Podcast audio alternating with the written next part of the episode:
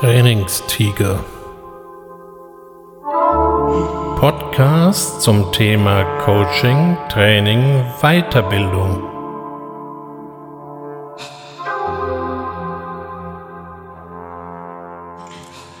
Herzlich willkommen zum Trainingstiger. Und gleich mal eine persönliche Frage vorneweg. Schlafen Sie gut? Nein, da ist kein doppelter Boden oder irgendeine geheime Verdächtigung. Mir geht es wirklich in dieser Frage um die Schlafqualität. Insgesamt geht es heute um Schlaf. Schlaf für sich gesehen ist ja etwas Eigenartiges. Ein Drittel seiner Lebenszeit verschläft der Mensch. Und das ist ja jetzt nun mal nicht ganz unerheblich.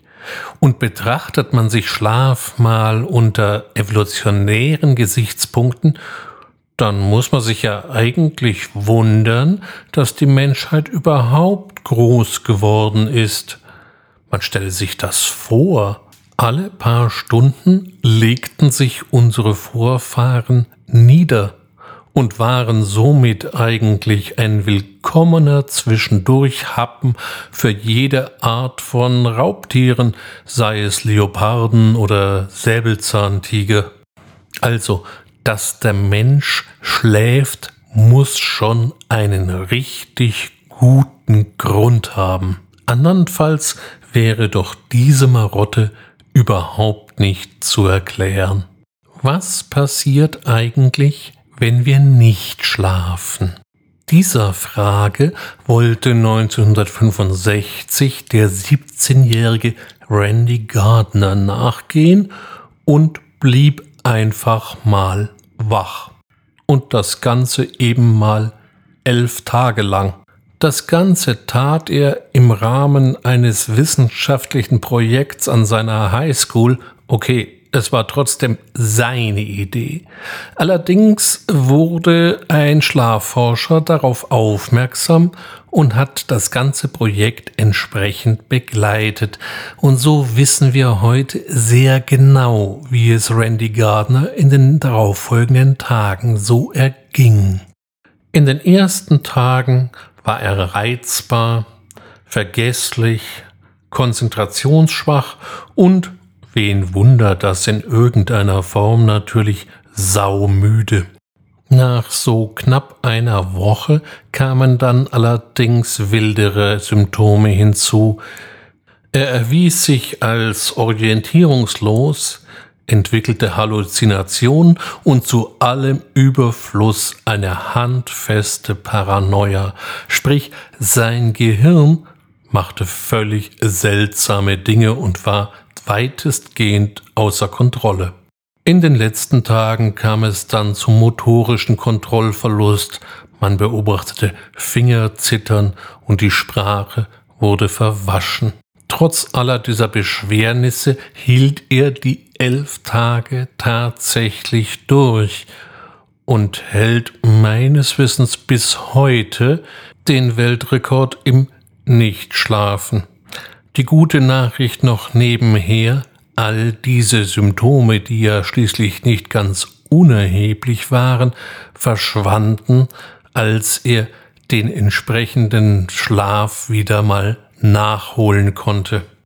Bekommt also unser Gehirn nicht genügend Schlaf, macht es komische Dinge. Das kann sogar noch dramatischer ausfallen bei der sogenannten FFI. In Deutsch heißt diese Krankheit tödliche familiäre Insomnie oder eben in Englisch Fatal Familial Insomnia. Bei dieser, Gott sei Dank, sehr seltenen Erbkrankheit bildet der Patient Prionen. Das sind falsch gefaltete oder besser gesagt falsch geformte Eiweiße, die das Gehirn nachhaltig schädigen und den Schlaf-Wach-Zyklus leider zum Einsturz bringen. Sie ist wirklich sehr selten Insgesamt leiden so 20 Familien weltweit unter dieser Schlaferkrankung. Also wenn Sie mal eine Nacht nicht durchschlafen können, müssen Sie sich noch keine Sorgen machen.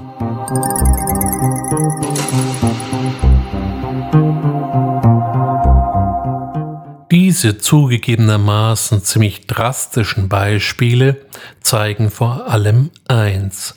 Unser Gehirn braucht Schlaf, vom körperlichen Aspekt mal ganz zu schweigen. Nur was passiert jetzt eigentlich? Schlaf hat ja erstmal mit Bewusstlosigkeit nichts zu tun, auch wenn die Wahrnehmung von Außenreizen im Schlaf deutlich reduziert sind, bleibt unser Gehirn doch sehr aktiv. Gerade einmal 20 Prozent ist der Anteil, die der Mensch und natürlich das entsprechende Gehirn im Tiefschlaf verbringen. Das Schlafverhalten unseres Gehirns können wir besonders gut durch Messung der Gehirnströme messen.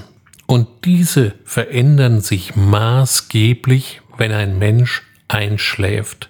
In vier verschiedenen Stadien, das heißt, wir kennen vier verschiedene Muster, sinkt der Körper und das Gehirn in einen immer tieferen Schlaf, bis wir schließlich in der sogenannten Tiefschlafphase angekommen sind. Hier beobachten wir besonders hohe und niederfrequente Wellen. Wir nennen sie auch Deltawellen.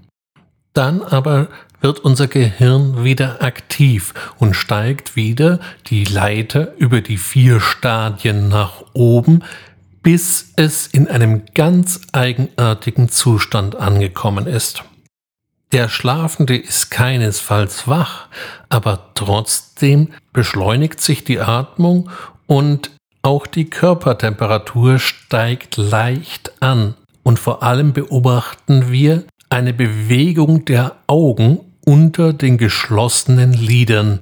Dies wird auch als Rapid Eye Movement bezeichnet und das ist die Phase, in der wir träumen.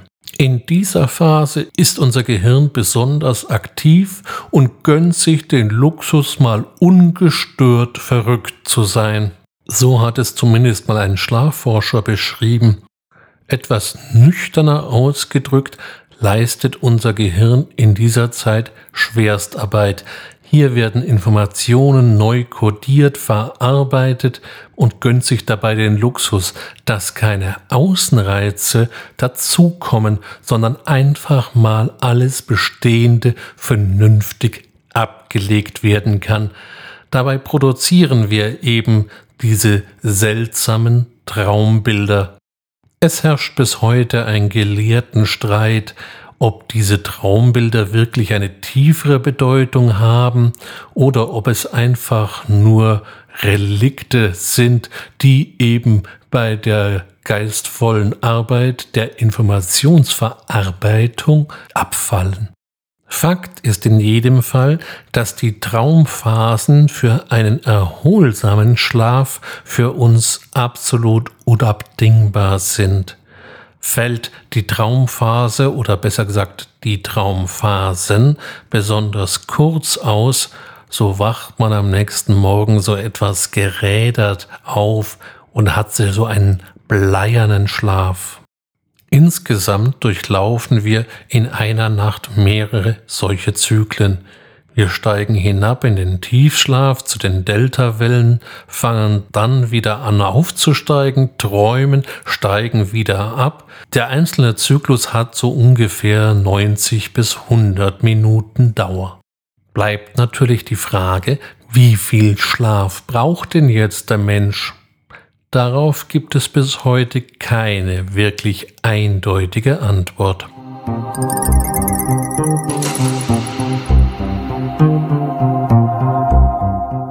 Was wir hingegen kennen, sind die unterschiedlichen Schlaftypen.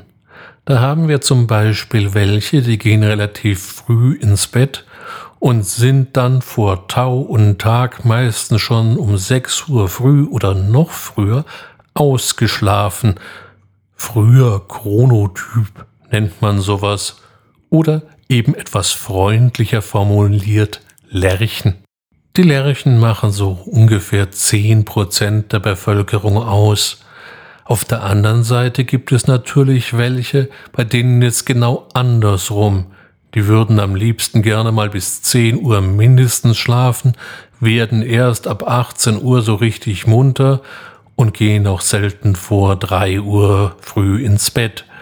Das sind die sogenannten Eulen. Eulen, das sind so ungefähr 20 Prozent. Also bleiben jetzt noch 70 Prozent übrig. Das nennen wir die Kolibris. Und die Kolibris liegen irgendwo dazwischen. Und das ist die Mehrheit der Bevölkerung. Für Eulen oder eher etwas eulenlastige Kolibris ist das normale Arbeitsleben natürlich eine Qual.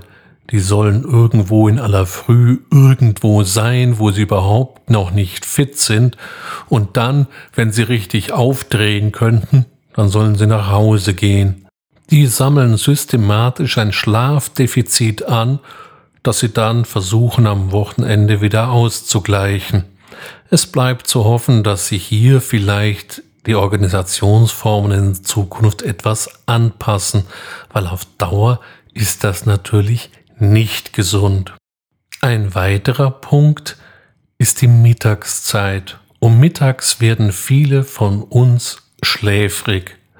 Das hat gar nicht unbedingt mit dem Mittagessen zu tun, obwohl natürlich eine kohlenhydratreiche Mahlzeit das Ganze zusätzlich befeuern kann. Das hängt eher mit den zwei Fronten zusammen, die ständig im Clinch liegen, nämlich die, die uns einschlafen lassen möchte und die andere, die uns aufweckt. Um Mittag erreichen die meistens ein Pad und wir werden trotzdem etwas müde. Der amerikanische Präsident Johnson hatte die Angewohnheit, sich mittags einfach mal für 30 Minuten aufs Ohr zu legen. Man mag das zunächst für eine Verschrobenheit eines amerikanischen Präsidenten halten, die sind ja manchmal etwas verschroben, aber im Grunde hatte Johnson recht und entsprach eigentlich nur den physiologischen Gegebenheiten. In südeuropäischen Ländern kennen wir ja das Phänomen der Siesta, auch das basiert im Grunde auf diesem Mittagstief. Sie kennen vielleicht diesen etwas spöttisch gemeinten Ausspruch, den Seinen gibt's der Herr im Schlaf. Auf der anderen Seite hat ebenfalls der Ausspruch mal drüber schlafen seine Berechtigung. Es gibt mehrere Beispiele in der Geschichte, in denen verzwickte Probleme sich im Schlaf oder besser gesagt im Traum lösen ließen. So ist überliefert, dass der Chemiker Auguste Kekulé die Strukturformel von Benzol, einem Lösungsmittel, im Schlaf entschlüsselt haben soll. Zumindest soll ihm die entscheidende Idee im Traum erschienen sein. Auch Dmitri Mendelejew, einem russischen Chemiker, fiel das Periodensystem der Elemente quasi auch im Traum ein, Zumindest erzählte er das jedem, der es nicht hören wollte. Sie mögen das als nicht repräsentative Einzelfälle abtun. Fakt ist allerdings, dass wer gut schläft, der auch gut denken kann. Wenn Sie sich also in einer Fortbildungssituation befinden oder viel Neues aufnehmen sollten, sorgen Sie dafür, dass Sie ausreichend Schlaf bekommen. In diesem Zusammenhang fällt mir immer ein Teilnehmer aus meiner damaligen Trainerausbildung ein. Der verabschiedete sich abends gerne vom gemeinsamen Tisch mit den Worten, er müsse jetzt ins Bett gehen, damit er genügend REM-Schlaf bekäme. Da er gebürtiger Schweizer war, tat er das im entsprechenden Idiom, was das Ganze noch etwas skurriler wirken ließ, wenn man sich mit dem Thema Schlaf bis dato nicht auseinandergesetzt haben sollte. Aber Sie sehen, falls Sie meinen Ausführungen bis hierher gefolgt sind, dass sich hinter dieser etwas scherzhaft gemeinten Bemerkung ein durchaus realer Kern versteckte. In diesem Sinne wünsche ich Ihnen eine angenehme Nachtruhe und natürlich viel REM-Schlaf, denn das beflügelt Ihr Denken. Aber auch darüber hinaus wünsche ich Ihnen eine gute Zeit und würde mich freuen, Sie bei Zeiten wiederzuhören. Ihr Ulrich Wössner.